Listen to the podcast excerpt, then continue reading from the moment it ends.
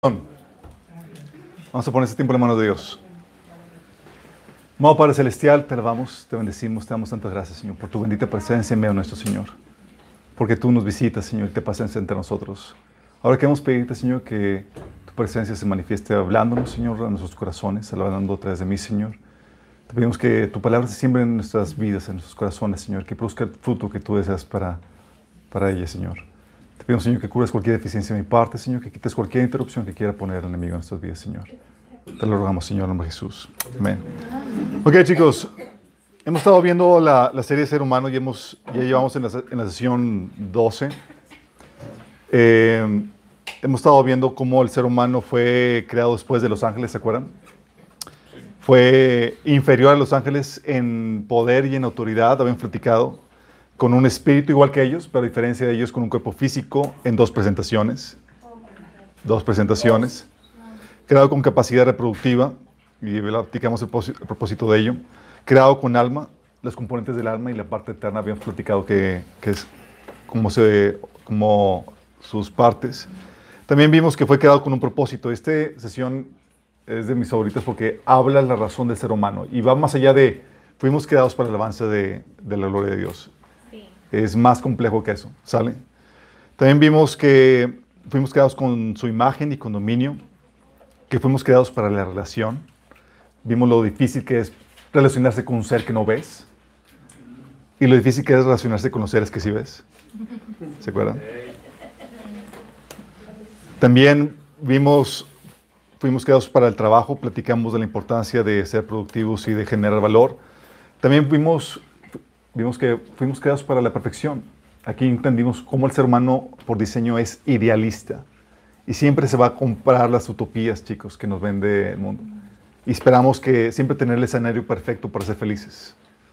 También vimos que fuimos creados para obedecer, que inevitablemente vas a terminar obedeciendo a alguien, sea Dios o Satanás. Inevitablemente somos seres que nos sometemos a un orden normativo y no creado por nosotros. ¿sí? También vimos que fuimos creados para depender, somos seres dependientes, necesitados. Así fuimos creados por parte de Dios. Y esa naturaleza dependiente nos lleva a entender la naturaleza de adoradores. Somos inevitablemente adoradores, chicos. Diseñados para adorar aquello que satisface nuestras necesidades. En teoría, Dios primeramente. Sí, primera y únicamente. Pero también el hombre se va, va tras otros entes y circunstancias y cosas para, hacer su, para satisfacerse y termina adorándolo. ¿Todo bien, chicos? Es que lo pusiste línea de más. Ah, perdón. Gracias por acordarme. Ese mina es el negro. Y hoy vamos a ver que somos creados para, para ser amados por Dios, chicos. Es algo muy importante que es necesario que entiendan porque va, vamos a comprender un aspecto del ser humano que es vital que comprendas. Sí. Tú me dices cuando estamos... Qué emoción.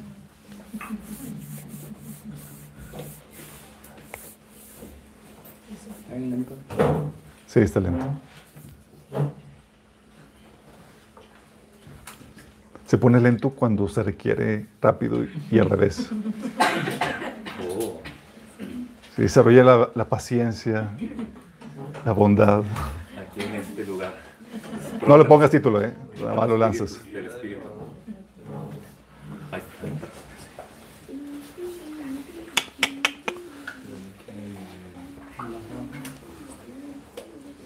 Oigan, entraron en calorcito todos, ¿verdad?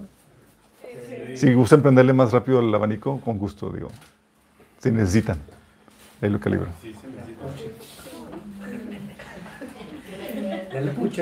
Es el pequeño. Listo. Perfecto.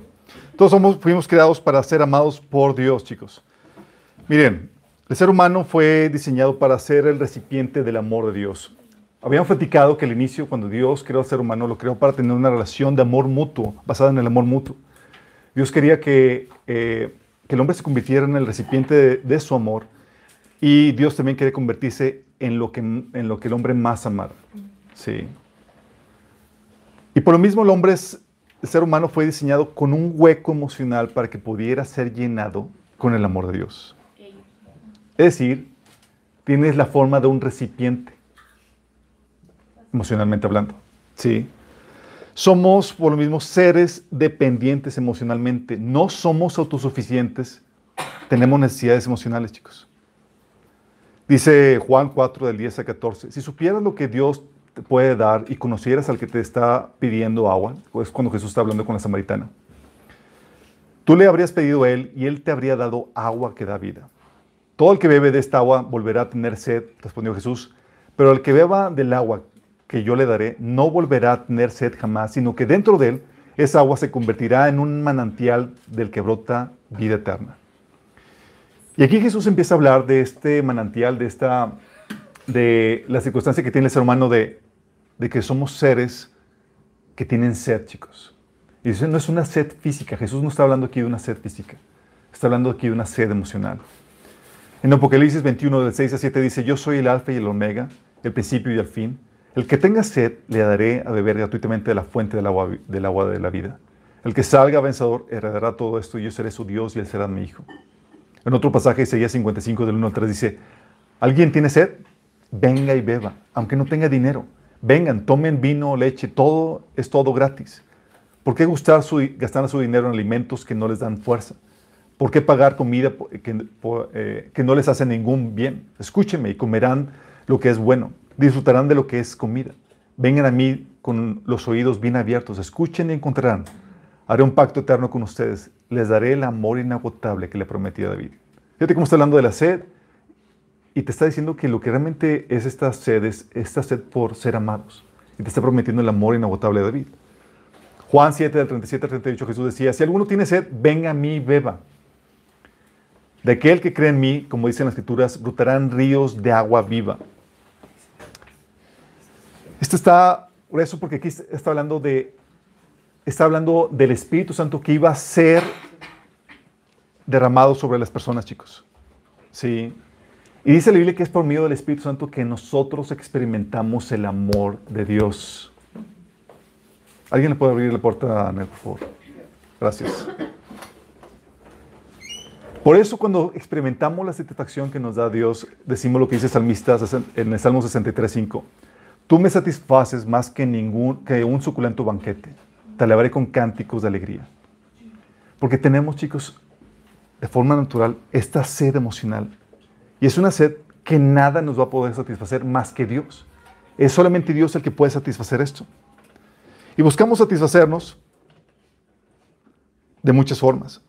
De hecho, Pedro, ¿se acuerdan cuando estaba, eh, cuando Jesús despachó al joven rico, porque Jesús le pidió que dejara todo y que lo siguiera?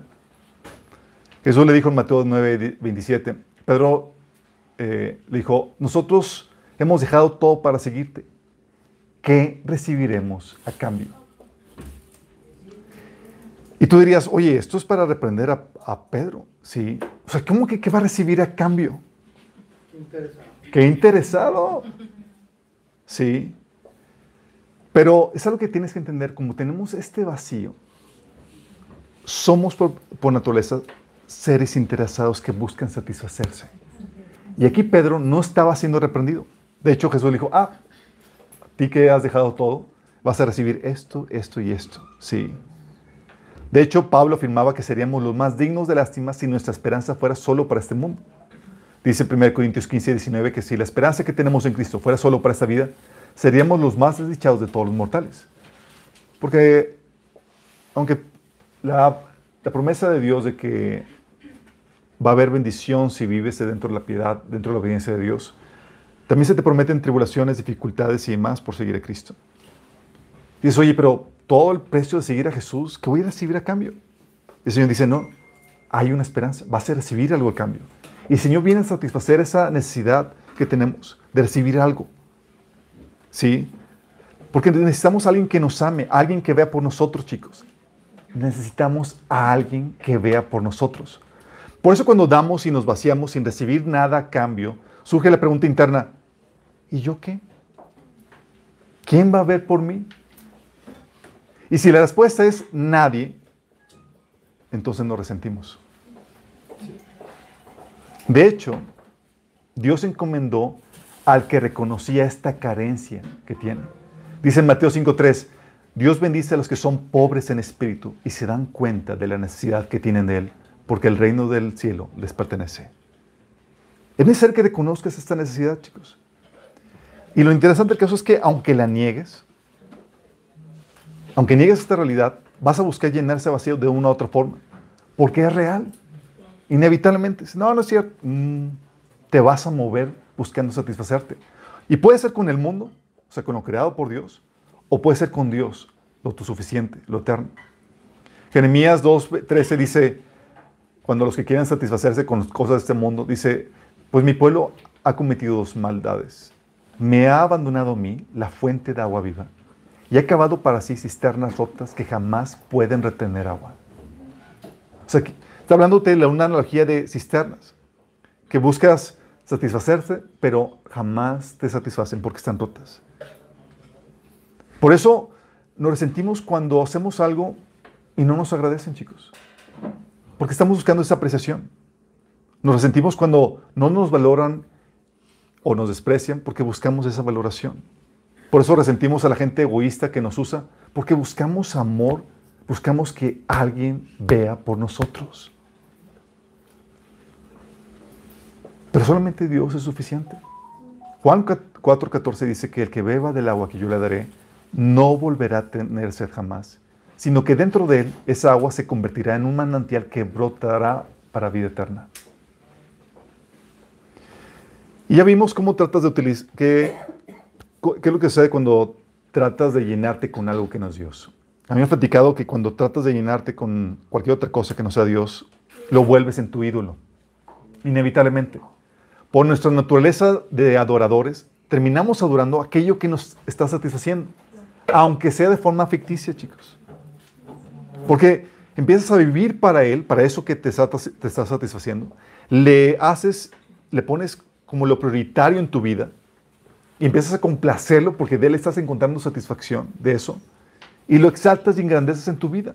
Ya sea el dinero, tu pareja, tu novio, el trabajo, la fama, tu ministerio, lo que sea, podemos convertirlo en un ídolo. ¿Por qué? Porque fuimos diseñados para recibir el amor de Dios y nuestra forma tiene ese diseño, ese hueco que busca a Dios. ¿Sí? Fuimos diseñados para recibir el amor de Dios, por eso buscamos algo que nos satisfaga. ¿Vives, por ejemplo, para la aprobación de quién?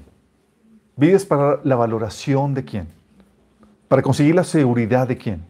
¿En dónde estás satisfaciendo tus necesidades emocionales? Fuimos diseñados para adorar a, Dios, adorar a Dios, quien satisface nuestras almas. Por eso adoramos aquello que utilizamos para satisfacernos. Fuimos diseñados para complacer a Dios, que, quien es el que nos satisface. Y por eso lo adoramos. Por eso complacemos aquello que lo reemplaza en nuestras vidas. Si alguien más nos satisface, vamos a terminar complaciendo a alguien más o algo más. Fuimos diseñados para vivir para algo más valioso que nosotros mismos, que es Dios. Y por una causa igualmente importante o trascendente, que son sus propósitos. Por eso sentimos que nuestra vida carece de sentido cuando vivimos por cosas temporales, porque solamente se encuentra nuestra satisfacción de trascendencia en Dios, chicos. Pero es que interesante. Amar a Dios sin esperar nada a cambio. Te lo repito, amar a Dios sin esperar nada a cambio hablaría de una autosuficiencia emocional del hombre que no tiene. Fuimos creados, chicos, dependientes, necesitados emocionalmente. Somos por naturaleza interesados. ¿Me explico? No por el pecado, porque fuimos diseñados con ese hueco, con ese vacío que requiere ser llenado. Sí. Ni siquiera tu amor por ti mismo puede satisfacerte. Tienes que han escuchado que no, es que no seamos suficientemente. Le hace falta mayor amor propio. Ni siquiera tu amor propio puede satisfacerte, porque el ser humano está en bancarrota emocional. No le alcanza para satisfacerse ni siquiera su propio amor. El único tú suficiente emocionalmente es Dios. ¿Vamos entendiendo? Por eso tampoco podemos decir a Dios, déjame amarte y servirte desinteresadamente. Porque veo que necesitas de mi amor y mi servicio, Señor. Al contrario, somos nosotros que vamos con Él y decimos, necesito de tu amor, necesito de ti. Necesitamos, Señor, ámame. Nuestro diseño con necesidad nos hace interesados por naturaleza, chicos. ¿Vamos entendiendo? Esa necesidad de ser amados es para que lo busquemos a Él. Tenemos un abismo en nuestro interior que solamente puede ser llenado con otro abismo de llenura, de plenitud. De hecho, hay un salmo, el Salmo 42, de 7 al 8. Dice, un abismo llama otro abismo. Cada día el Señor derrama su amor inagotable sobre mí. Por eso no. Por eso, chicos, cuando dices que debemos de amar altruistamente o desinteresadamente, no. Con Dios, no. ¿Sí? Somos seres interesados que necesitan ser llenados, necesitan recibir. Por eso, consciente Dios de eso, chicos, ¿sabes qué hizo? Dice que nos amó primero. Nos amó primero. Tenemos que recibir primero de Dios para poder amar al prójimo. Dice la Biblia en 1 Juan 4, 19 que nosotros le amamos a Él porque Él nos amó primero. Como dice la Biblia también en Romanos 11, 35. ¿O quién le dio a Él primero para que le fuese recompensado? Porque de Él y para Él y por Él son todas las cosas. Hace la gloria por los siglos. Amén. Dios es el que comienza todo, chicos. No es como que nosotros vamos con Dios a darle como si Él no hubiera comenzado toda la reacción. En las escrituras se dejan ver que, con claridad nuestra, nuestra condición, nuestra bancarrota emocional, para decirnos que, que, si, si, que siquiera tenemos que, para siquiera ir con Dios, para amarle, tenemos que recibir de Él primero, imagínate. Tenemos que recibir el amor de Dios primero para que pudiéramos amarlo a Él como consecuencia. ¿Te estás dando cuenta? O sea, ni siquiera podríamos amar nosotros a Dios por, por nosotros mismos tenemos que recibir de su amor primero. Esto te deja ver que no puedes ser desinteresado, es decir, amar a Dios por ti mismo sin interés, sin nada a cambio. No puedes llegar con Dios, no Dios, no necesito que me ames. No te amo porque así, yo te amo porque así he decidido, sin necesidad de que me des nada a cambio. Cualquiera que haga eso, que diga eso, es un iluso. No sabe la naturaleza o en la condición en la que fue creado. Al contrario, la Biblia te enseña que tienes una naturaleza necesitada, interesada y necesitada. Pues como hemos visto, Dios no te hizo tú suficiente emocionalmente, sino necesitado. Por eso Jesús no reprendió a Pedro cuando dijo, Señor, ¿y qué voy a recibir cambio? El Señor le dijo, Pedro, Señor te reprenda por lo que estás diciendo. Sí. Por eso siempre Dios es el iniciador y el hombre es el que reactor, el que reacciona, chicos.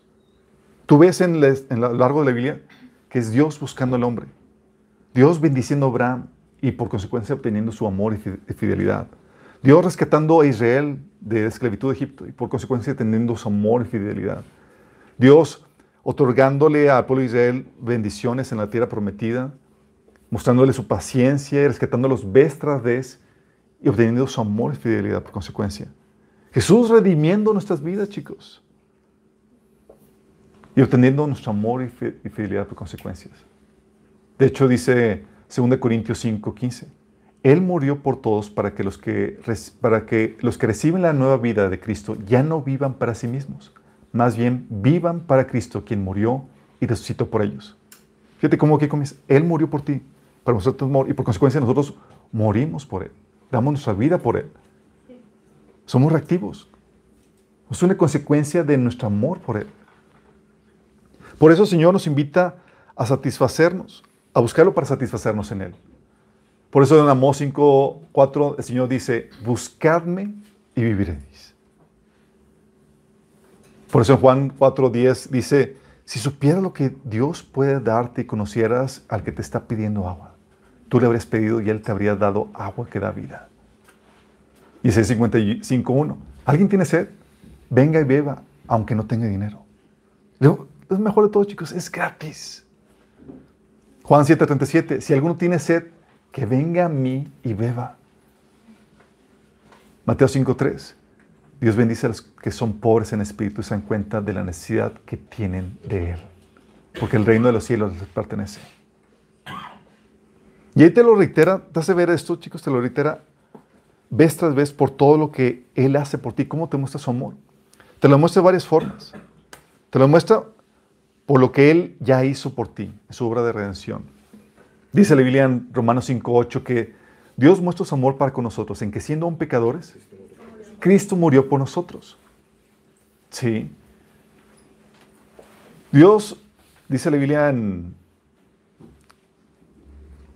Te muestra a lo largo de la Biblia que Dios no desistió cuando el hombre pecó. No fue como que, ah, ya pecaste, ya no quisiste estar conmigo, quisiste separarte de mí, va contigo. Sí. Sino que Dios insistió y no se apartó de él. Él se humilló y peleó por el hombre, conquistando el corazón del hombre y dándole un tremendo valor al hombre, haciéndole ver que éramos dignos de que Él peleara por él, chicos. Y cuando hablo que se humilló, estamos hablando de que dejó su trono, su majestad, su gloria, su esplendor, la adoración de ángeles, y vino por ti y por mí. A veces, si te ha pasado que a veces sientes el despecho cuando alguien te rechaza y dice, ah, pues no quiero nada contigo y tú lo mandas luego. Bueno, nosotros le hicimos el fuche a Dios. Y el amor de Dios fue como que, no, te voy a insistir porque yo sé que yo soy lo mejor para ti. Y nos demostró con cuánta profundidad Él nos ama. Por eso te encuentras el llamado de Dios en 2 Corintios 5 del 20 al 21 cuando dice, así que somos embajadores de Cristo. Dios hace su llamado por medio de nosotros. Hablamos en nombre de Cristo cuando le rogamos, vuelvan a Dios. Pues Dios hizo que Cristo, quien nunca pecó, fuera la ofrenda por nuestro pecado para que nosotros pudiéramos estar en una relación correcta con Dios por medio de Cristo. Fíjate, el llamado de Dios es vuelvan. Y esto, chicos, ese, se manifiesta el amor de Dios en nuestras vidas, los que hemos recibido la, la, salvación, el amor de Dios, los que hemos correspondido a ese amor, pero también en la vida de aquellos que van rumbo a perdición. Dice Romanos 2 del 4 al 5, ¿No te das cuenta de lo bondadoso, tolerante y paciente que es Dios contigo? Está hablando de la gente que rechaza a Dios. ¿Acaso no significa nada para ti? ¿No ves que la bondad de Dios es para guiarte que te arrepientas y abandones tu pecado? Fíjate que esta bondad, esta paciencia, es, la está derramando sobre aún aquellos incrédulos que no corresponden su amor. Pero es Dios derramando su amor. Diciendo, hey, es para conquistarte, para traerte de vuelta. Dice, pero eres terco y te niegas a arrepentirte y abandonar tu pecado, por eso vas acumulando un castigo terrible para ti mismo. Pues se acerca el día de la ira en el cual se manifestará el justo juicio de Dios. Diciendo, aún aquellos que van a rumbo a perdición, Dios, antes de ser condenados, derramando copiosas muestras de amor sobre sus vidas. Dice Romanos 9, 22, ¿y qué si Dios, queriendo mostrar su ira y dar a conocer su poder, soportó con mucha paciencia a los que eran objeto de su castigo y estaban destinados a la destrucción. Fíjate cómo está hablando de del soportar con paciencia, que es un fruto del amor, chicos. Dice, Señor, ¿por qué no destruyes lo malo ya? Quiero darle la oportunidad que sean salvos. Y mi amor por ellos hace que tolere muchas cosas. Pero es Dios mostrando su amor. Lo hizo por nosotros, por la obra que hizo por nosotros en la cruz. Lo hace por aquellos que aún van rumbo a perdición. Pero también muestra su amor hacia nosotros con sus cuidados diarios, chicos. La Biblia te muestra muchos ejemplos y tú puedes vivirlo en tu día a día de todos los cuidados y atenciones que Dios tiene para contigo. Cómo te suplen de día a día, cómo abre puertas, cómo provee personas para que te ayuden cuando caes, cuando estás débil y demás. Es el amor de Dios para contigo.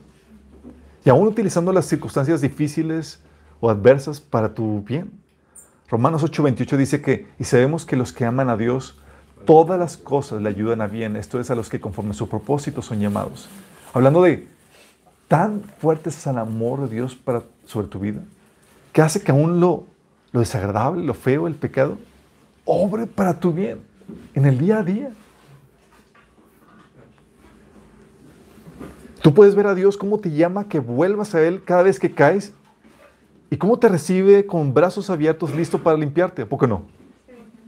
Caes y, tú piensas que, que, es iniciativa propia de que te levantas y vuelves al Señor, pero es el Espíritu Santo que está diciendo, hey, levántate, hey, te quiero de vuelta. Llegas con Él así como que a veces dices, Señor, es que no puedo acercarme a ti. Y el Señor, no, no, no, y te abraza como el hijo pródigo y te besa y te cambia la túnica sucia por algo limpio. Y dices, Señor, ¿cómo es que me amas tanto? En el día a día.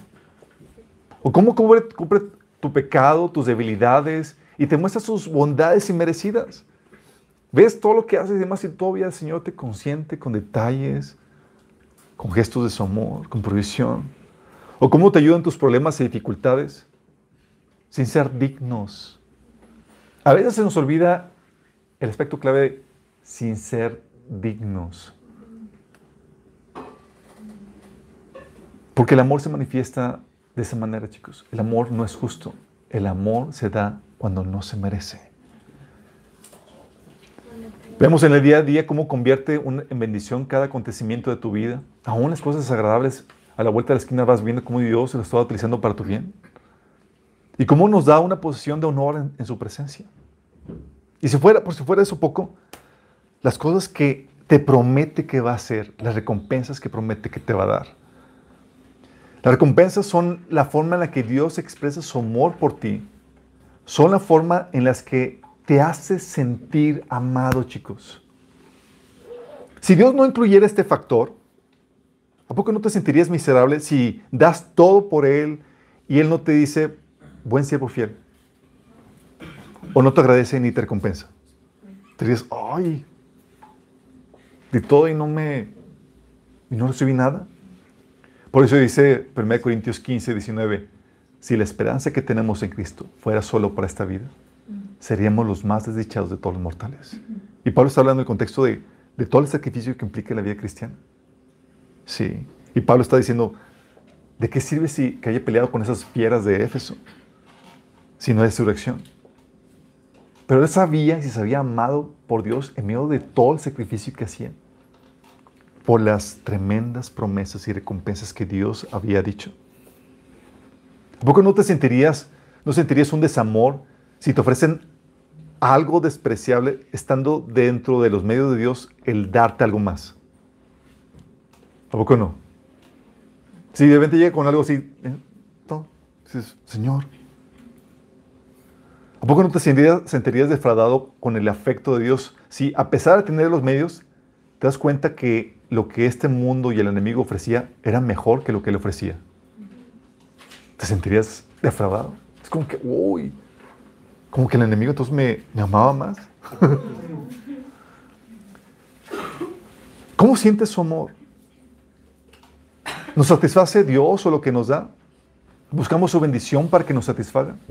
Mira, su amor es lo que nos satisface, pero ese amor tiene muestras, acciones, dádivas que lo evidencian.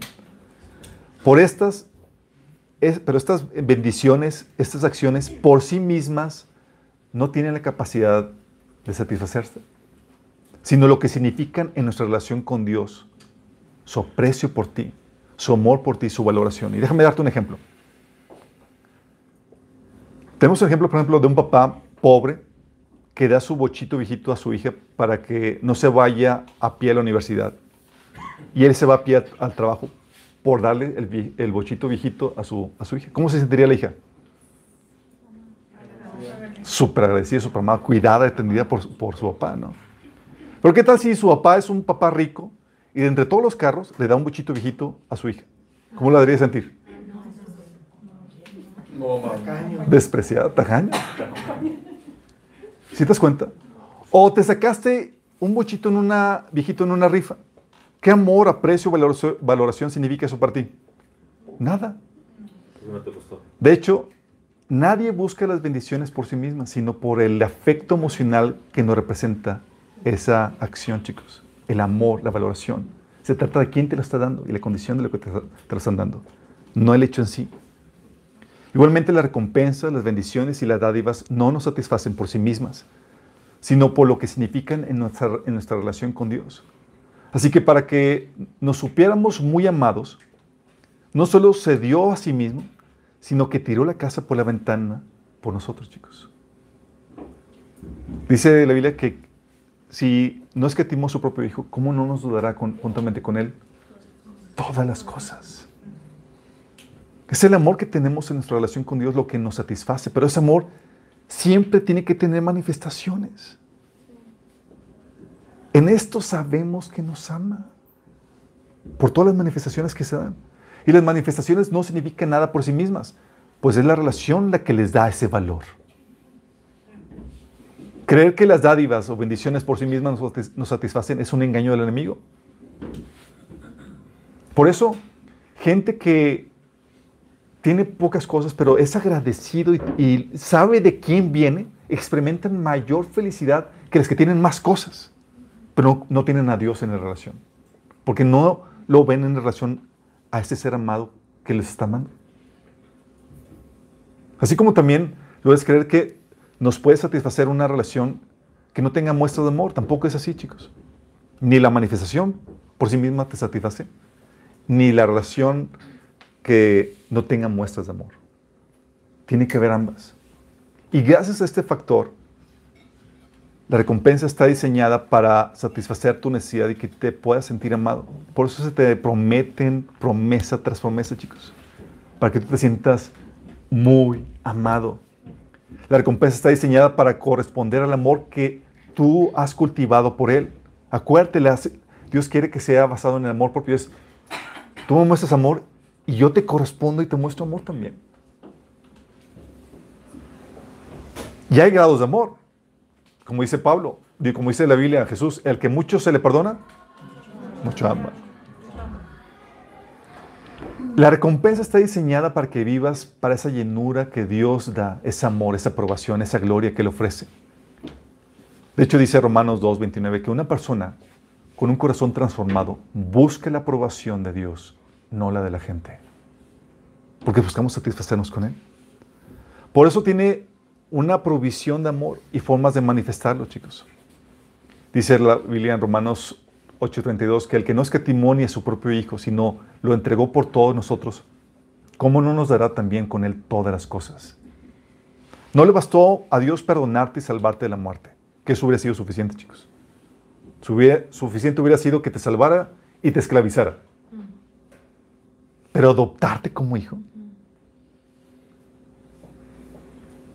Dice 1 Juan 3 del 1 al 3.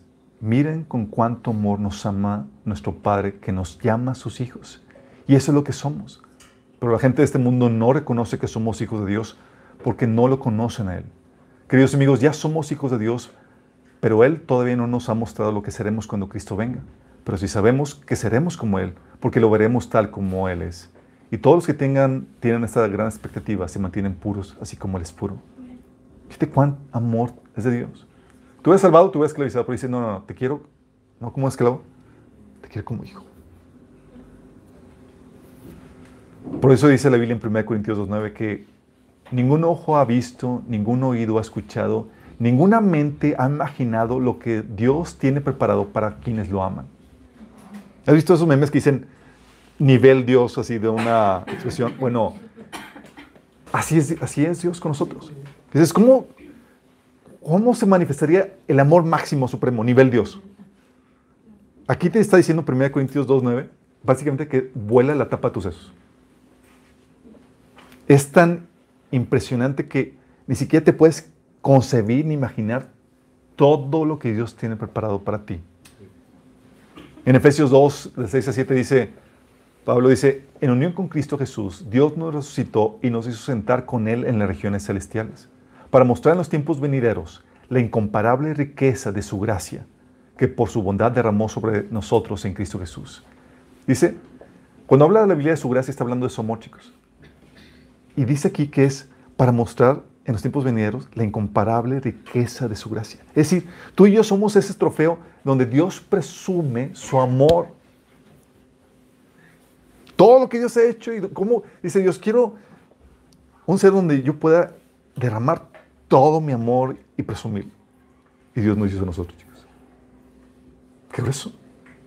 Romanos 9, del 22 al 24 dice que si lo hizo, que si lo hizo para dar a conocer sus gloriosas riquezas a los que eran objeto de su misericordia y a quienes de antemano preparó para esa gloria. Esta gloria, estas riquezas, es para nosotros. Dice Efesios 2, del 2, versículo 12, que pido también que les sean iluminados los ojos del corazón para que sepan a qué esperanza Él los ha llamado, cuál es la riqueza de su gloriosa herencia entre los santos. ¿Cuál es la riqueza que el Señor nos ha llamado, chicos? Y es por estas promesas, esa riqueza que Dios ha, nos ha eh, revelado por medio de las Escrituras, que podamos sentirnos muy amados, chicos. ¿Qué nivel te dice que, dice Pablo en 1 Corintios 2.9, que simplemente cosas que ni ojo visto, ni oído ha oído, ni han subido al corazón del hombre, son las que tienen preparado para ti? O sea, lo mejor que te puedas imaginar ni le hace justicia, porque a Dios nadie le gana en amar, chicos. Y su amor, chicos, suple nuestras necesidades emocionales por completo. Tenemos la necesidad, y cuando hablo amor, está hablando en forma general con todas las manifestaciones de necesidad emocional que tenemos, la necesidad de, de sentir que alguien vea por nuestro bien. Dice la Biblia que el propósito de Jesús en Juan 10, 10 es darnos vida, vida plena y abundante, mientras que el propósito del enemigo es robar, matar destruir. Él te está diciendo que su intención para con nosotros es para bien. Como dice Jeremías 29, 11, porque yo sé muy bien los planes que tengo para ustedes, afirma el Señor. Planes de bienestar y no de calamidad, a fin de darles un futuro y una esperanza.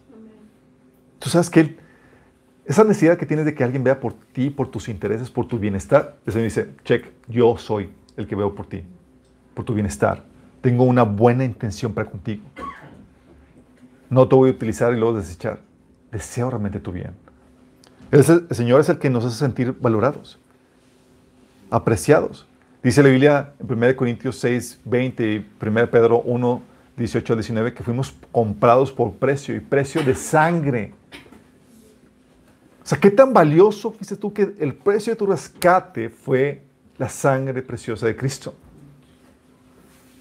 No solamente eso, no solamente te rescata, te pone en una condición ya acepta delante del Señor, pero también Él te promete valorarte, apreciarte de un lugar privilegio de acuerdo a tu desempeño actual.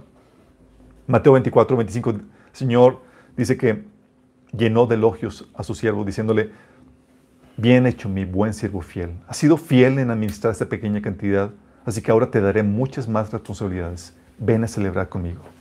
Dices, wow. Me valora y me promete todavía valorarme más, darme esta alabanza. Él me da esa aceptación. Esa necesidad de que alguien nos haga aceptos de que pertenecer a alguien, de tener esa relación donde no somos rechazados. Dice la Biblia en Efesios 1 del 4 al 6 que según nos escogió en Él antes de la fundación del mundo, para que fuésemos santos y sin mancha delante de Él. ¿Tenés dudas en cuanto a, ¿cómo debe ser presentarme delante del Señor? El Señor se encarga de eso. Entonces, santo y sin mancha. Es de Él. Dice, en amor, habiéndonos predestinado para ser adoptados hijos suyos por medio de Jesucristo, según el puro afecto de su voluntad, para alabanza de la gloria de su gracia, con la cual nos hizo aceptos en el amado. Te santificó, te hizo sin mancha, te adoptó como su hijo. Eres completamente aceptado en el amado, en Cristo. ¿Qué grueso? Y eso no es por ti. Romanos 8, 15 dice que ustedes no recibieron un espíritu de nuevo que los esclavice al miedo, sino el espíritu que los adopta como hijos y les permite clamar, Abba Padre. Ya no somos huérfanos, ahora pertenecemos, somos aceptados. Dice 1 Juan 2 del 1 al 12. Mi queridos hijos, les escribo estas cosas para que no pequen. Pero si alguno peca, tenemos un abogado que defiende nuestro caso ante el Padre. Qué genial. Tenemos alguien que nos acusa, Pues dice Señor, Jesús es quien nos defiende. Y esa defensa te hace acepto delante de Dios. Señor, pues estoy mal. El Señor no ha perdido ningún caso, chicos. Es nuestro abogadazo.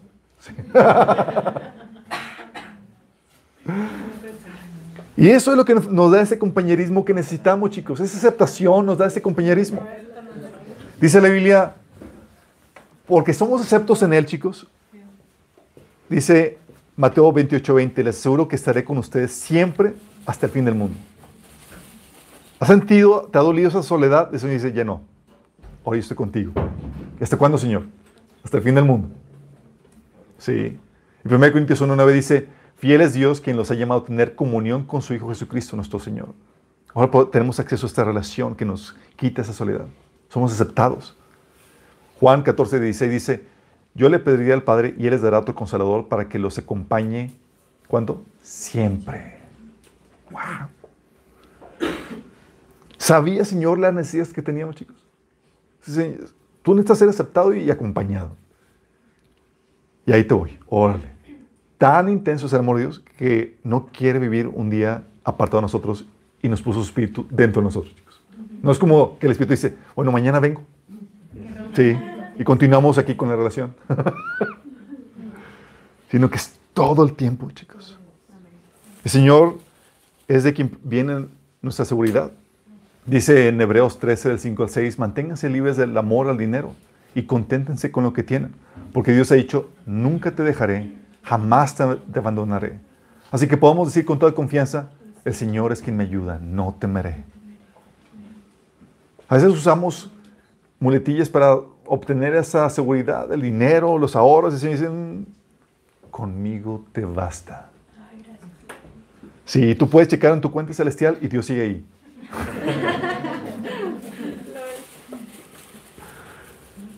Mateo 6:30 por eso dice, si Dios cuida de, de, manera tan maravillosa las flores silvestres que hoy están y mañana se echan al fuego, tengan por seguro que cuidará de ustedes. ¿Por qué tienen tan poca fe?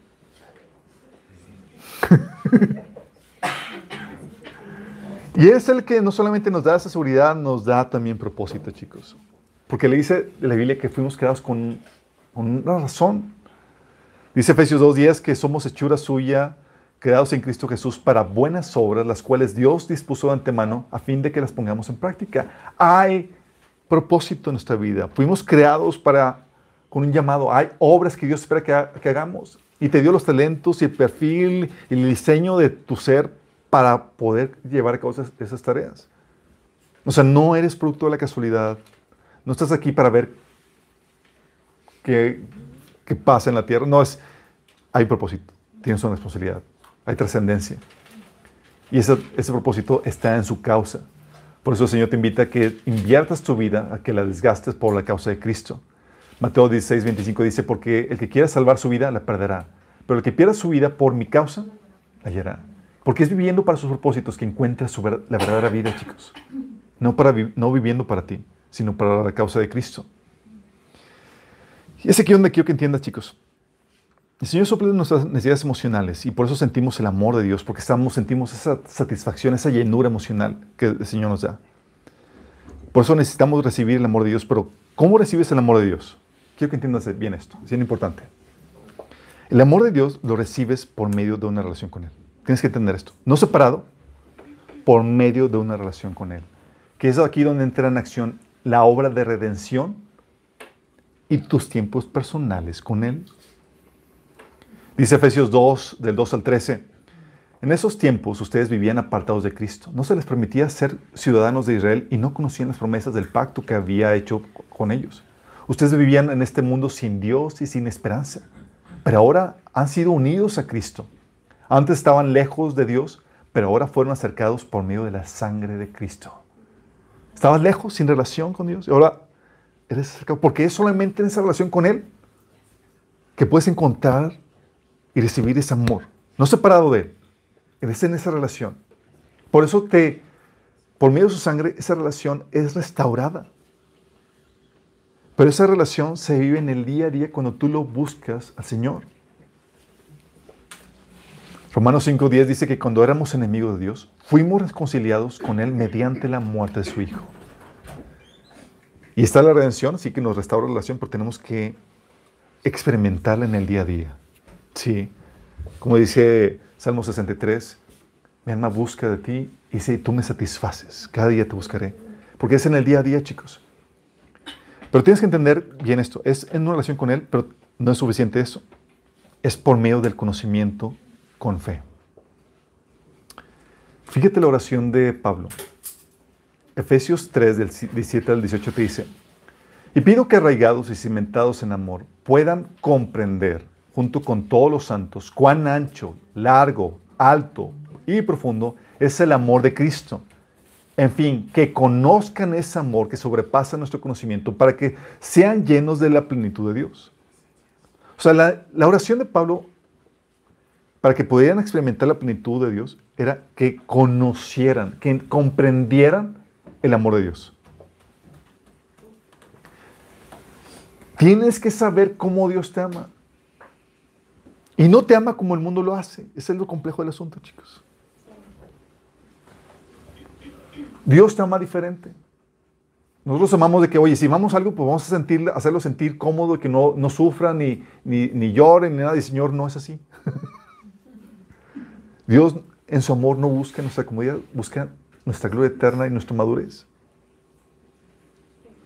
Y Pablo dice, quiero que conozcas este amor, que lo comprendas. Y mi oración es que así sea. Porque si tú no lo conoces, no lo vas a experimentar, no vas a experimentar la, la plenitud de Dios. Dice, este conocimiento, chicos, se tiene que ir acompañado de fe, porque dice la Biblia en Hebreos 4.2 porque también nosotros se nos ha anunciado la buena nueva como a ellos, pero no les aprovechó el oír la palabra por no ir acompañada de fe en los que la oyeron. Escucharon la buena nueva, pero ¿por qué no les sirvió? Porque no iba acompañada de fe. A veces llega el consuelo de Dios que te abraza y demás, que te dice cómo está orando para tu bien, pero tú no quieres creerlo. ¿Funciona?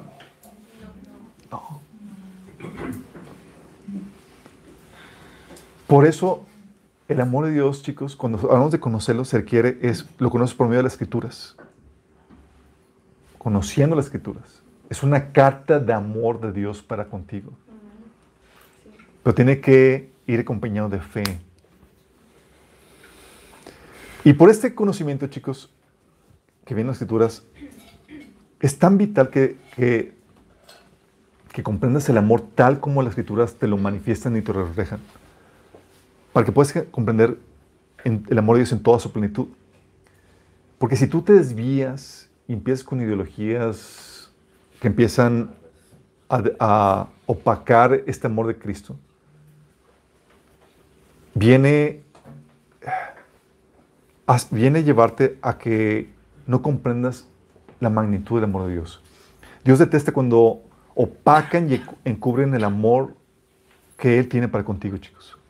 Detesta eso. Por ejemplo, la Biblia te habla, te dice que la salvación es gratuitamente.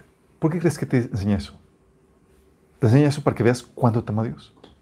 Fíjate que yo con un ramo de flores, de ramo para, para conquistar a la chica. Me costó 1.500 pesos. Llego con la chica y le digo, ¿sabes qué? Es para ti. ¡Ah, qué lindo! Pero son 50 pesos. ¿Cómo lo tomarías? ¿Se mostraría la plenitud del amor?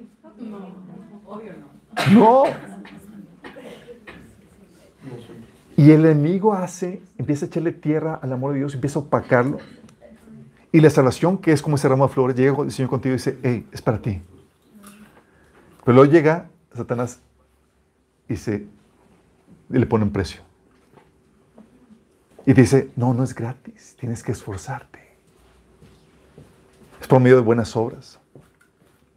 Y Satanás le pone un manto sobre a, ese amor para decirte que en realidad esa obra de salvación Dios te la está vendiendo. Sí, o eso es una desviación y no va de acuerdo a la escritura, chicos. Por eso toda distorsión del Evangelio viene a manchar la belleza del amor de Dios por el hombre. Te dice que es por buenas obras o te dice, como dicen los testigos de Jehová, dicen, es que realmente no fue Dios el que dejó el trono y se humilló por ti, era un ángel. O sea, como Dios va a humillar por ti. Por favor. Como Dios va a morir por ti, por favor. Un ángel va. Ah, entonces no. Ah, pues un ángel. Ah, pero el ángel era el ángel, el arcángel Miguel. Ah, bueno. Y le roba la gloria del amor de Dios por ti, chicos. ¿Vas comprendiendo? Sí. Y es al contrario, Dios quiere que su amor brille. Por eso dice, fíjate lo que decía Pablo. ¿Cómo hacía brillar el amor de, Dios? Eh, lo que decía Pablo en 1 Timoteo 1, del 15 al 16. Dice, este mensaje es digno de crédito y merece ser aceptado por todos. Que Cristo Jesús vino al mundo a salvar a los pecadores, de los cuales yo soy el primero. Pero precisamente por eso Dios fue misericordioso conmigo, a fin de que en mí, el peor de los pecadores, pudiera Cristo Jesús mostrar su infinita bondad. Así llego a ser, a servir de ejemplo para los que creyendo en Él recibirán la vida eterna. O sea, Pablo presumía que él era el peor de los pecadores. Dices, ¿por qué haces eso, Pablo? No digas tus pecados. no, porque eso exalta el amor de Dios. Y eso anima a que gente que se considera muy pecadora pueda encontrar esperanza en el amor de Cristo. ¿Qué eso, no?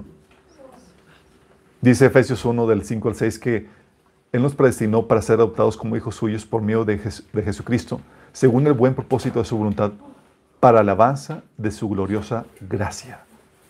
Para alabanza de su glorioso amor, chicos, que nos concedió en el amado.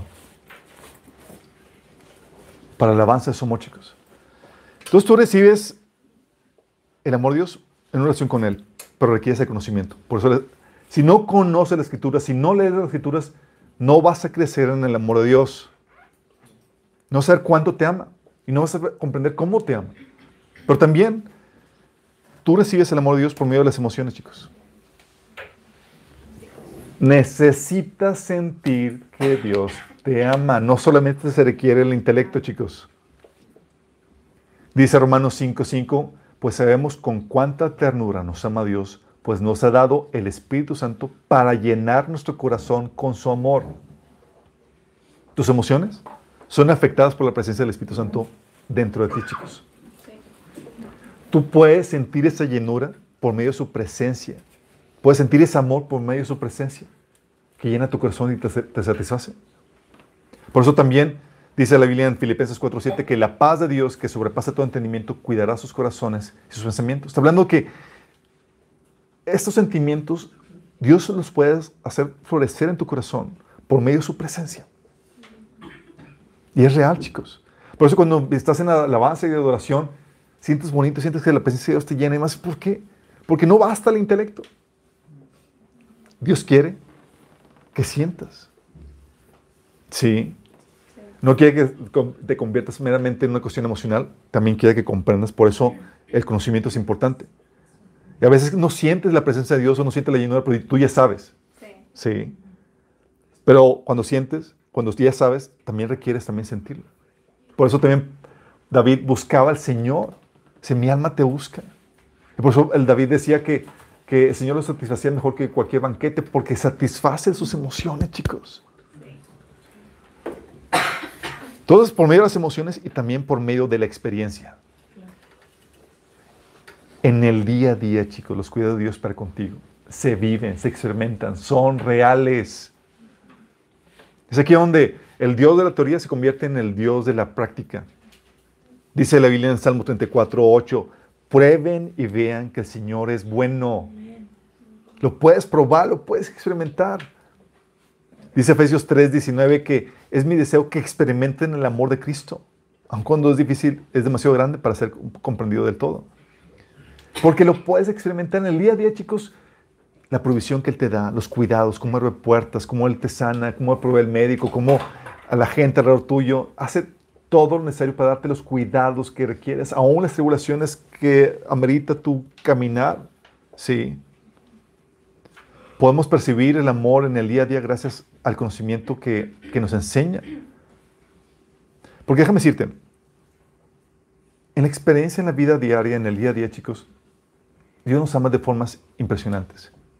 Pero muchas veces no logras comprender cómo te ama porque no sabes cómo lo hace, cómo te ama, chicos.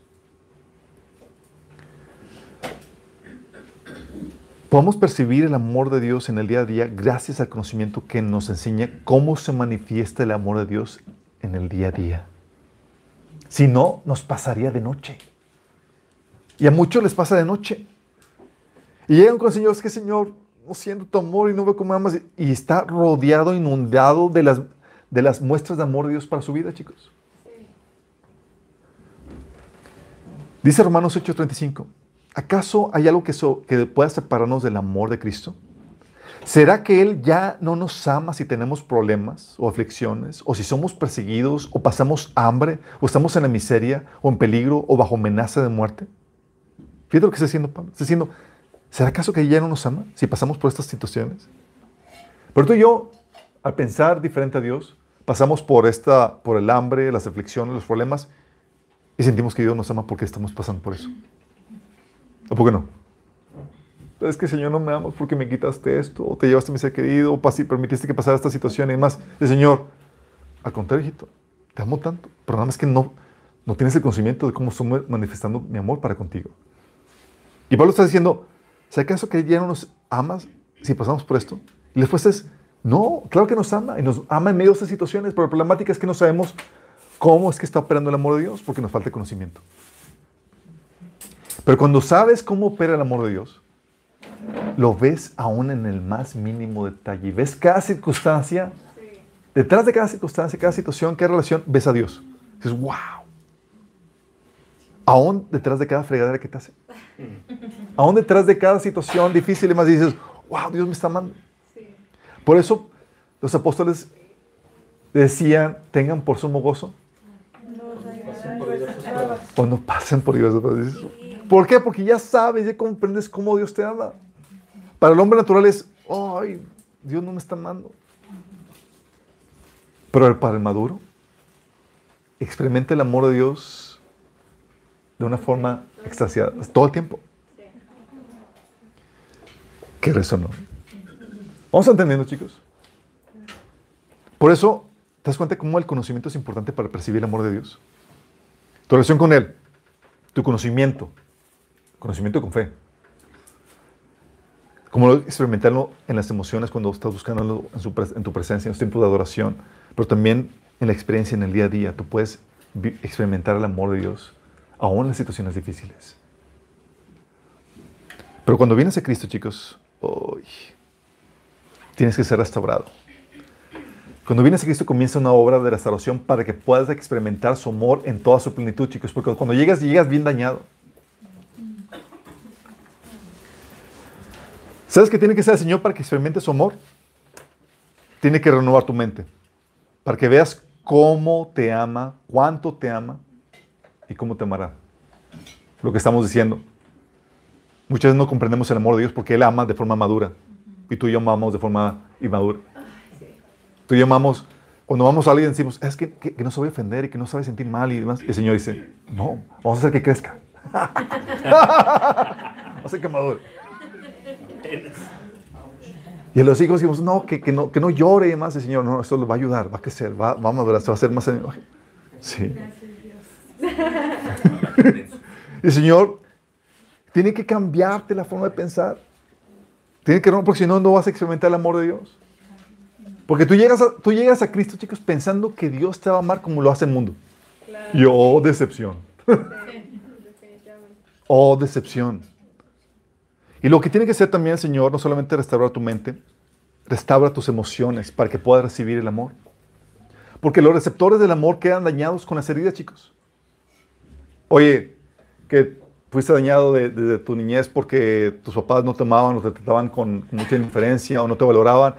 Y si eso no es sanado, tú vas a proyectar eso en tu relación con Dios. Y va a estar en ti el no aceptar o no recibir el amor de Dios, aunque Dios lo esté derramando sobre tu vida. Vamos viendo, chicos. Por eso la cuestión de la ortodoxia sanidad emocional es crucial en ese sentido. Oye, no siento a Dios y además el Señor no es que no te esté amando, está derramando el amor sobre tu vida, pero está en ti el no recibirlo. Estás con la, con la expectativa negativa de que Dios te va a rechazar, de que no te va a atender, de que no te va a valorar, así como lo hacía tu papá o tu mamá contigo.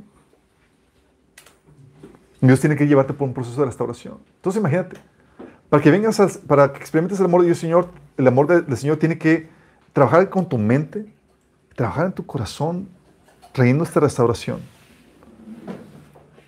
Y también tiene que restaurar tu voluntad. ¿Cómo que tu voluntad? Sí, tu voluntad para que no caigas en viejos hábitos que te llevaban a satisfacerte en cisternas rotas. Porque llegamos con hábitos, chicos. O yo no me satisfacía siendo la estrellita o, el- eh, eh, llamando la atención y el Señor llegas con el Señor y dices, no, ya no. Ahora soy yo. O me satisfacía eh, con la pareja y demás, Señor, no, ahora soy yo.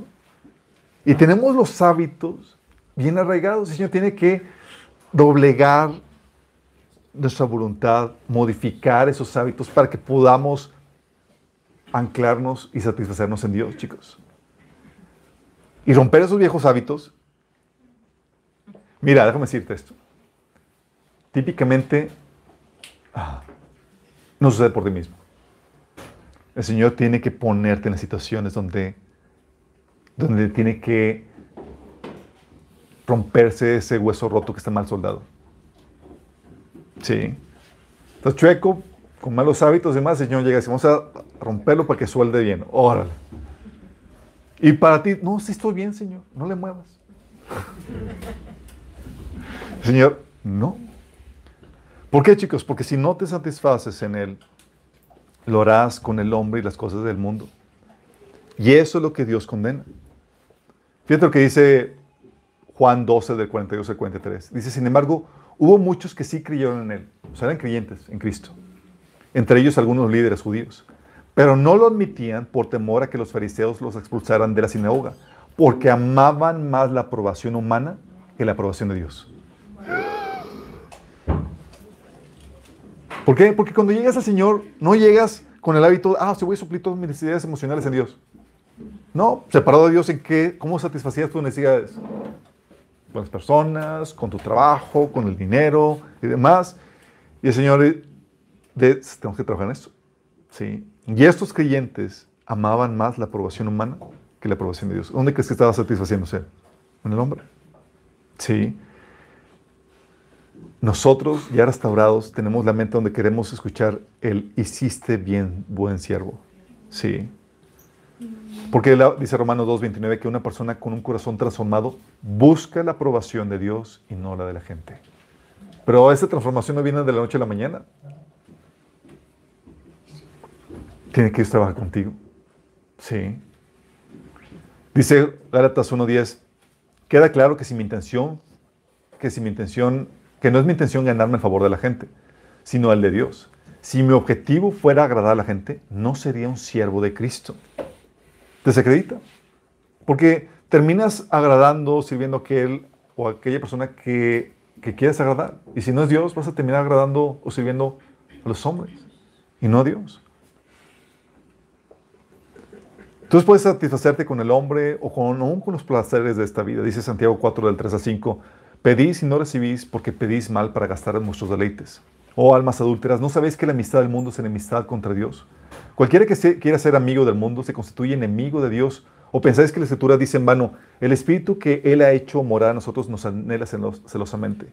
Aquí estos cristianos estaban pidiendo para satisfacer, sus deleites, chicos, pensando que eso iba a, darles esa satis- esa satisfacción. Querían sati- satisfacerse con las cosas de este mundo.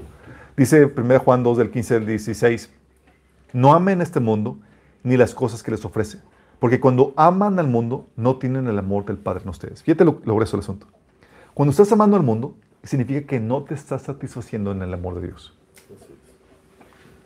Entonces una señal de esto es o uno o lo otro, pero no es como que amo al mundo y me satisfago con Dios. No, es si te amas al mundo, no te estás satisfaciendo Dios. Por eso estás amando al mundo. Dice porque pues el mundo solo ofrece un intenso deseo por el placer físico, un deseo insaciable por lo que vemos y el orgullo de nuestros logros y posesiones. Y nada de eso proviene del Padre, sino que viene del mundo. Y el Señor te está diciendo que tenemos que reformar eso. Por eso se le exhorta a los cristianos, porque venimos con estos malos hábitos. Antes de Cristo nos satisfacíamos con el mundo. Y Dios dice, no, no, no. Ahora, llénate con el amor del Señor. Sí. El amor del hombre, chicos, nos satisface. Y, y- y fíjate, déjame decirte que somos llamados a amarnos unos a los otros. Dice la Biblia en Mateo 22, 39 que debes amar a tu prójimo como a ti mismo. Y dice Romanos 13, 8 que no tengas deudas pendientes con nadie a no ser de amarse unos a otros. De hecho, el que ama al prójimo ha cumplido la ley. Y sí somos llamados a amarnos.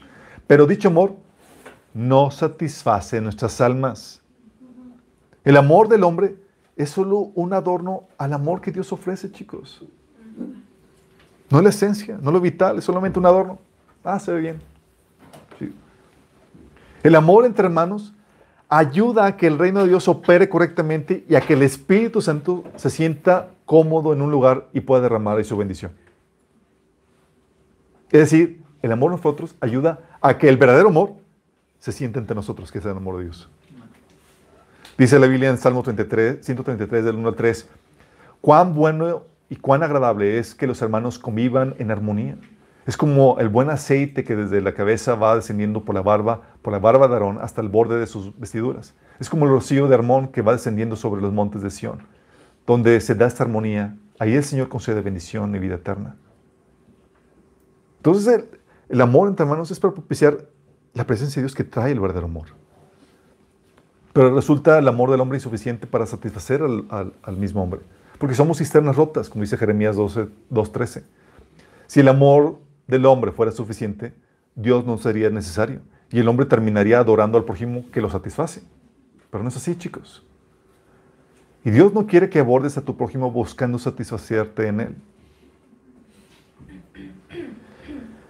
Porque el perfil de alguien que se satisface en el hombre y en las cosas del mundo lleva a las obras de la carne. Si tú no te satisfaces en Dios y estás satisfaciéndote en el hombre y en las cosas del mundo, vas a producir las obras de la carne. Vas a ser una persona sentida. Porque si no te dan lo que esperabas, o estás vacío, lo resientes. ¿Estás bien sentido? Porque no estás lleno. Se va a llenarte. la- Ah, pues, se sintió. Pues sí. Esperaba que tú le satisfacieras. Y como no lo satisfaciste, pues se lo resintió. Porque no hay en él esa llenura. Eres orgulloso. Porque usas posición, estatus, conocimiento para obtener tu sentido de valía y aceptación en vez de Dios. Y si te lo quitan y demás, pues no vas a aceptar ahí porque depende tu, tu valía de, de eso. Eres posesivo, pues buscas controlar aquello que te satisface. Las personas posesivas buscan tro- controlar y asegurar aquello que los está satisfaciendo, chicos. No pueden dejar libre a la gente porque, porque su estabilidad emocional depende de ello. ¿Han visto esos amigos posesivos o novios o parejas posesivas? Es por eso. Parientes también. Pastores. Eres celoso. Porque quieres ese lugar de exclusividad, ese trato espe- es- especial. Oye, pues no te invitaron y demás, y tú ya celoso y demás. ¿Por, ¿por qué? Porque estás buscando satisfacerte en las personas, ese trato especial. O manipulas, porque quieres controlar las personas y las situaciones para obtener aquello que crees que te va a dar la felicidad. La manipulación est- está, tiene su raíz en ese vacío, chicos. Y te resientes contra todo aquel que esperabas que te satisfaciera y no lo hizo. O esperaba que viera por mí y no lo hizo. O esperaba que me aceptaran y no lo hicieron. O esperaba que, eh, que me ayudaran y me dejaron solo. Mientras que pasas de largo a Dios, que está ahí al lado tuyo para darte eso que estás esperando, porque tú estás dando la espalda esperando con tu vasito en las personas. Que, Señor, no me ayudaron, es que me dejaron solo, es que no me aceptaron. Y el Señor, "Eh, aquí estoy. No, Señor, es que no me dieron acá. Aquí estoy. Señor, acá. Porque necesitamos que alguien nos ame y vea por nosotros, como les había dicho, chicos. Sí, porque si no, nos vamos a resentir. Pero la problemática es cuando estamos buscándolo en las personas. ¿Y sabes qué va a tener que ser Dios para trabajar nosotros y aprendamos a satisfacernos y llenarnos en Él? Va a tener que trabajar en ti al quitarte las muletillas emocionales. Te va a destetar.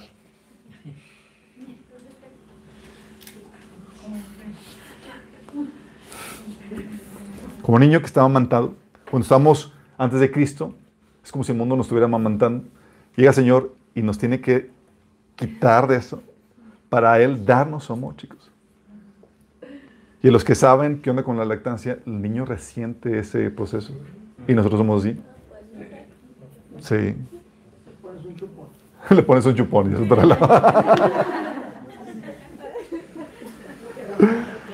¿Qué va a hacer Dios? Dios te dejará sin tus muletillas emocionales para que aprendas a pararte emocionalmente en Él. Él te va a dejar sin tus muletillas emocionales. Te, apoyabas emocionalmente en algo, en alguna relación, en un grupo de más. El Señor te va a quitar. Oh, sí.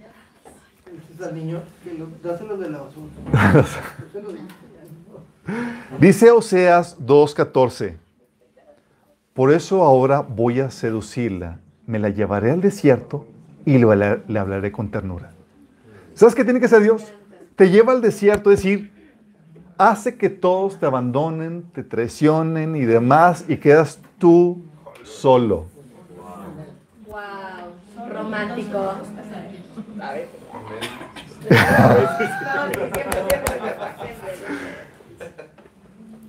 y ahí te empieza a hablar palabras de amor. Es aquí, chicos, donde entra la disciplina de Dios. Dice Hebreos 12:11, ciertamente ninguna disciplina en el momento de recibirla parece agradable, sino más bien penosa. Sin embargo, después produce una cosecha de justicia y de paz para quienes han sido entrenados por ella. ¿Qué hace Dios? Oye, si te satisfacías con tus amigos, Dios va a propiciar el rechazo de ellos. Y chícate, ¿eh? Es Dios detrás de tus amigos. Pero si tú ves a los amigos, te vas a resentir con ellos.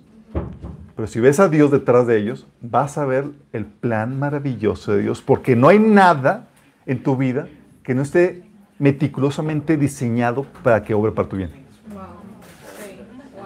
Señor, déjame. ¿Qué ese Señor me abandonaron mis amigos? El Señor, ajá. Aquí estoy yo te traje al desierto y te voy a dar palabras de amor. Oye, si te satisfacías con las cosas materiales, Dios propiciará un quebrantamiento económico en tu vida o que vengan malas consecuencias por ello, como dice 1 Timoteo 6:10. Se han causado muchas heridas dolorosas por amar dinero. O te, te con eso, te va a hacer que se convierta en algo ¡ah! que te trae quebrantamiento de dolor. Sí. O si te satisfacías en alguna relación, va a propiciar la ruptura en la relación o la ausencia de esa persona. Qué eso, ¿verdad? Y tú, Señor, me... O si te, te satisfacías comparándote, oye, es que me satisfacía, pues soy mejor que otro, tengo esto, el otro. Dios va a permitir que otros prosperen y sean levantados más grande que tú. Órale.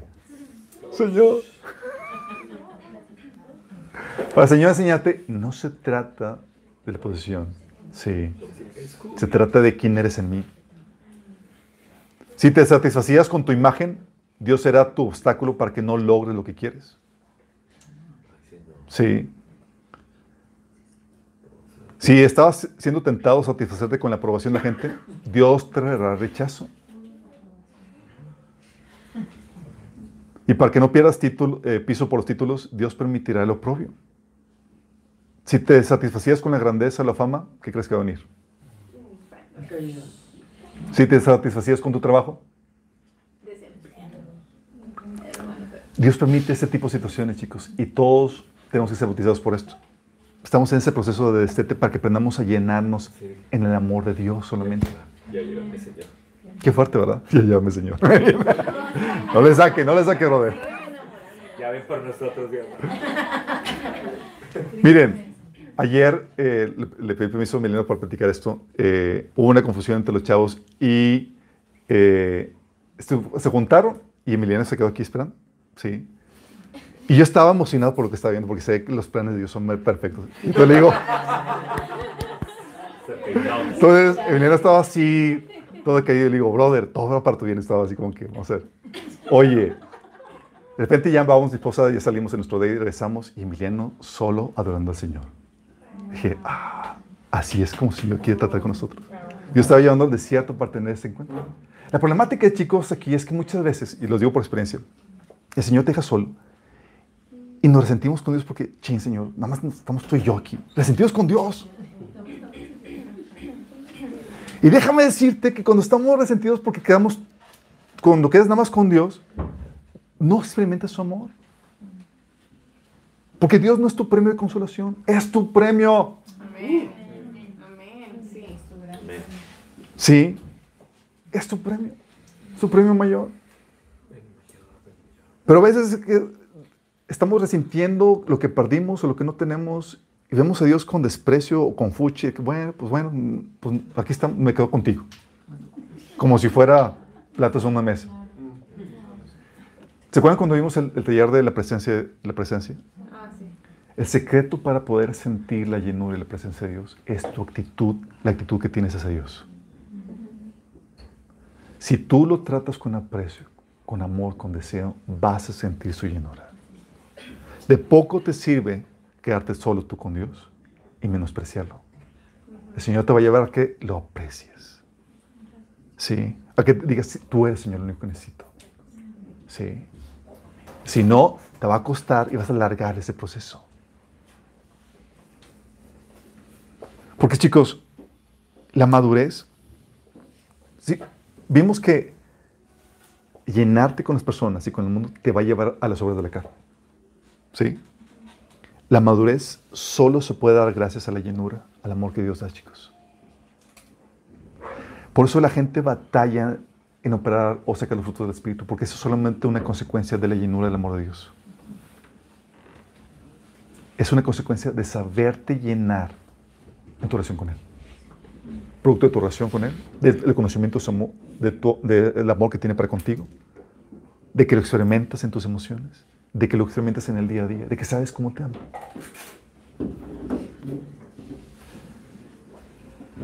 El comportamiento amoroso, chicos, que Dios nos ordena ejercer es producto de su llenura. Dice 1 Corintios 13, del 1 al 3. Si hablo en lenguas angelicales, humanas y angelicales, pero no tengo amor, no soy más que un metal que resuena a un platillo que hace ruido. Si tengo el don de profecía y entiendo todos los misterios y poseo todo conocimiento, y si tengo una fe que logra trasladar montañas, pero me falta amor, no soy nada. Si reparto entre los pobres todo lo que poseo, y si entrego mi cuerpo para que lo consuman las llamas, pero no tengo amor, nada gano con eso. Y cuando habla de este del amor, chicos, está hablando de esta llenura. Dios quiere que operes de esta llenura, no de tu vacío. ¿Sí? Es decir, tienes que ir primero con Dios. Cuando vas primero con Dios, lo empieza a ir el resto de los versículos, que dice que el amor es paciente, es bondadoso, no es ansioso y demás.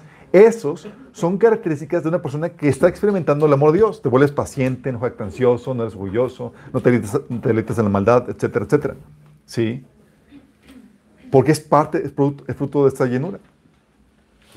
Por eso dice Lucas 6:35, ustedes por el contrario, amen a sus enemigos, háganles bien y denles he prestado sin esperar nada a cambio. Y dices, ¿cómo puedo hacer esto, Señor? No me está, él, me trata mal y más, porque no esperas tú nada de Él. Tú recibes la llenura de parte mía. Y porque recibes la, parte, la de parte mía, puedes tratar de forma amorosa a quienes no te aman. Oye, no me saludaron, Señor. Ah, no me hicieron puchi, no me invitaron a la fiesta, o, etcétera, Señor. ¿Satisfaces de mí? Soy yo llamándote al desierto para que te lleves a mí y para que tengas para dar a esas personas. Sí. Es gracias a nuestro amor condicional.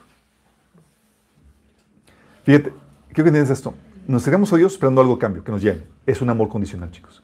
Con Dios es con, con quien nos acercamos en nuestro vacío. ¿Vamos? Es un amor condicional. Señor, vengo a ti, lléname. Con esa llenura podemos mostrar al prójimo un amor incondicional. Si no se satisface nuestro amor condicional con Dios, no podremos manifestar en nuestro prójimo el amor incondicional.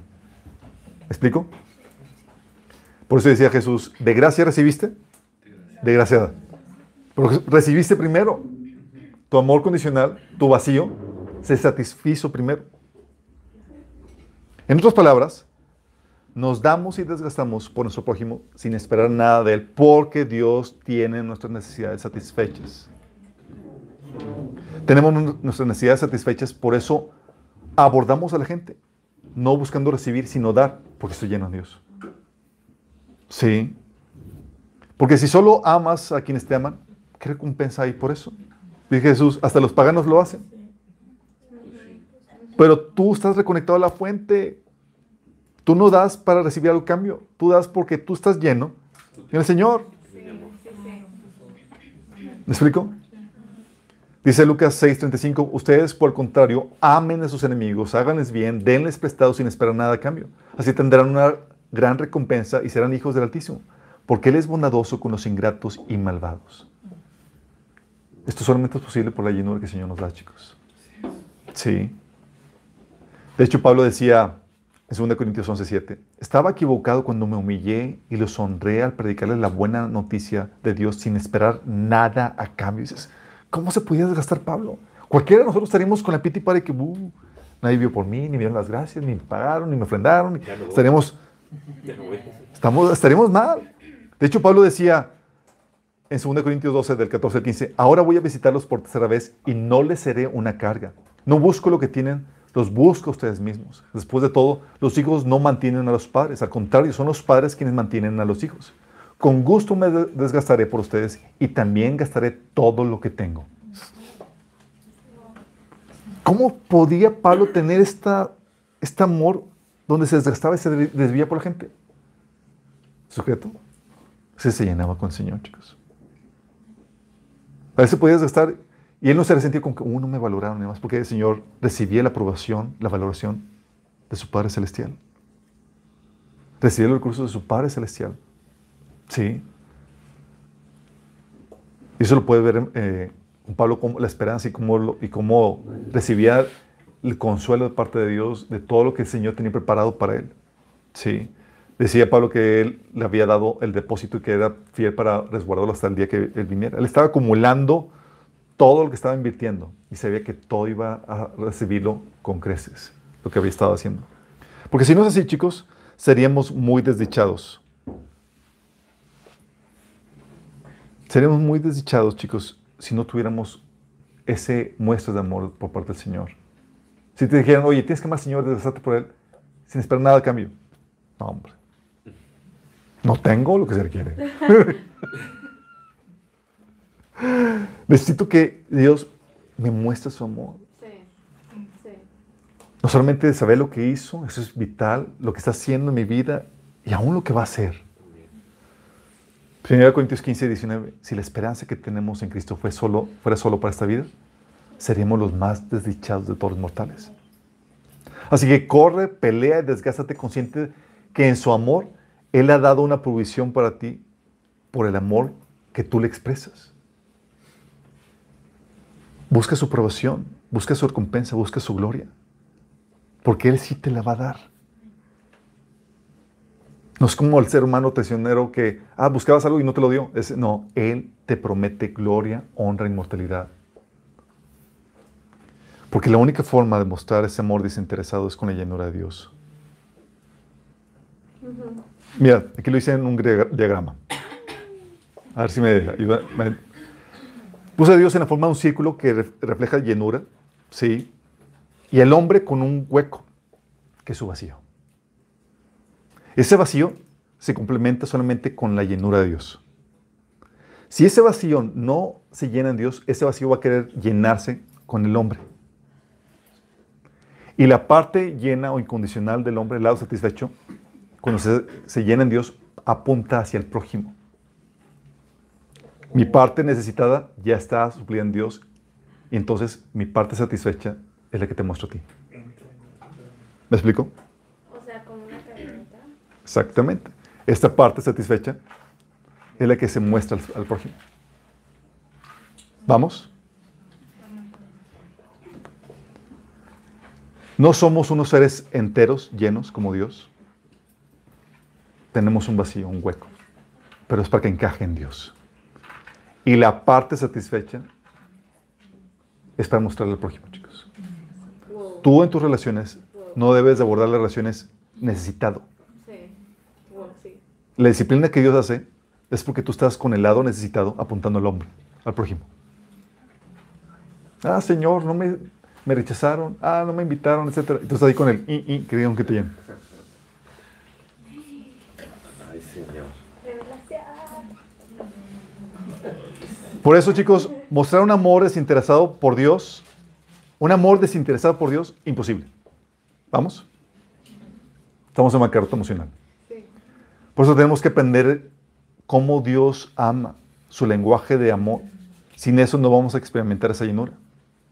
Como decía Pablo, oro para que comprendan cuán ancho, largo, alto, profundo es su amor. Sí. Tienes que saber lo que Dios hizo por ti. Conocer cómo su amor hace que todo opere para tu bien. Por eso te, te, te ayuda a comprender eso. Conocer también la tremenda herencia que Dios ha preparado para ti. Por eso el taller de escatología, de profecía del fin, donde sabes toda la herencia de la riqueza y dices, wow, con gusto doy todo. Y me desgasto por Señor. Pues a cambio voy a recibir gloria, honra, inmortalidad y todo lo que la Biblia menciona. Sí. Y fíjate bien en esto. Quiero aclararte algo el propósito final de esto no es la satisfacción del hombre, chicos. El fin de todo esto no es satisfacer nuestra necesidad, sino la gloria de Dios, la exaltación de su amor, de sus atributos. Porque todo fue creado por Él y para su gloria. No hay nada que sea más importante que Él y que su gloria, chicos. Cuando ves lo que Dios ha hecho por ti, cuánto te ha amado, por consecuencia, Dios se convierte en el centro de tu vida. Despierta el amor y la devoción que posiciona a Dios en el centro de tu vida. Cuando Él te perdona y te ama primero, despierta en ti un amor por Él. Cuando Él te bendice y te pastorea, despierta en ti un deseo de alabarlo y bendecirlo. Cuando, recuerda, terminamos adorando aquello que nos satisface. Entonces nuestra necesidad satisfecha en Dios nos lleva a adorarlo, nos hace colocarlo en el centro de nuestra vida. De forma natural, por nuestra naturaleza idólatra. Sí. Aún así, debemos estar conscientes que nuestra necesidad no es el centro o el fin o el, propósito máximo, sino Dios. Nuestra, nuestra necesidad es solo un medio para que Dios se coloque en el centro de nuestra vida, chicos. ¿Me explico? Al colocar a Dios en el centro, encontramos sentido, llenura, trascendencia y orden en nuestras vidas. Todo empieza a encajar y a embonar. Y hasta tú en las relaciones con los prójimos, chicos. De ser el tóxico de las relaciones, ahora eres el que te conviertes en el fuente de bendición. Porque así nuestra necesidad satisfecha en Él le trae gloria y resulta en tu buen testimonio. Porque tú empiezas a decir lo que dice el salmista en el Salmo 73, 25. Fuera de ti, nada deseo en la tierra. Sí. O Filipenses 3, 8, 9. Es más, todo lo considero pérdida por la razón del incomparable valor de conocer a Cristo Jesús, mi Señor. Por Él lo he perdido todo y lo tengo por estiércol a fin de ganar a Cristo y encontrarme unido a Él. Cuando hacemos algo para, por amor a Dios, chicos, lo hacemos en respuesta a lo que Él nos ha, a lo que Él ha hecho por nosotros, a que Él nos ha amado primero y se ha convertido en nuestra satisfacción en nuestra felicidad. Toda obra que no se haga motivada por el amor y agradecimiento a Dios para su gloria, para agradecerle, no es tomada en cuenta, porque está hecha basada en tu egoísmo, en tu necesidad. ¿Me explico? Por eso, chicos, el hombre fue diseñado para recibir el amor de Dios, pero para hacerte que tú estés en esa conexión donde recibes el amor de Dios, tenemos que trabajar contigo duro e intensamente. Venimos con malos hábitos, con una forma de pensar equivocada, con heridas y demás, y Dios tiene que trabajar contigo para que puedas experimentar ese amor. Y en eso estamos haciendo, chicos, porque queremos que tú te satisfagas en Dios. Por eso, chicos, la gente madura en la fe se nota por esa satisfacción, por esa plenitud, esa llenura. Sí. La inmadura no, chicos. Pero ahora entiendes. Conforme vas avanzando en el amor del Señor, en el conocimiento, en tu fe, se espera que tú te encuentres más pleno en Dios. Y fluyendo de forma natural con los frutos del Espíritu Santo, que son consecuencia de esta llenura. Terminamos con oración. Amado Padre Celestial, te damos gracias, Señor. Porque en ti encontramos nuestra completa satisfacción, Señor. Tú nos diseñaste, Señor, para recibir el amor que viene de ti, Señor. Gracias porque esta necesidad, ese hueco que tú has puesto, Señor, solamente se encuentra satisfacción en ti, Señor. Ese hueco, Señor, nos lleva a buscarte a ti, Señor. Oh Padre, reforma nuestros corazones, renueva nuestra mente, Señor, sana nuestras heridas. Quita todo aquello que está estorbando, Señor, para que recibamos tu amor, Señor. Reforma nuestros hábitos, te lo rogamos, Señor. Que podamos encontrar en ti, Señor, esa plenitud que tú nos ofreces en Cristo Jesús, Señor. No queremos ser esos cristianos inmaduros que buscan satisfacerse en las cosas de este mundo, Señor. Perdónanos si lo hemos hecho, Señor. Perdónanos si hemos resentido el quedarnos contigo solamente, Señor. Porque tú no eres plato de segunda mesa, no eres un premio de consolación. Tú eres el premio mayor, Señor. Que podamos encontrarnos en ti, Señor. Siempre. Te lo pedimos, Padre, en nombre de Jesús. Muy bueno.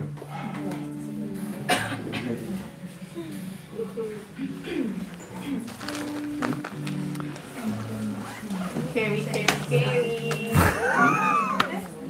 Estuvo buena esa. Es que de hecho no tengo tantas pilas. Darles lo primero. Aprendizaje.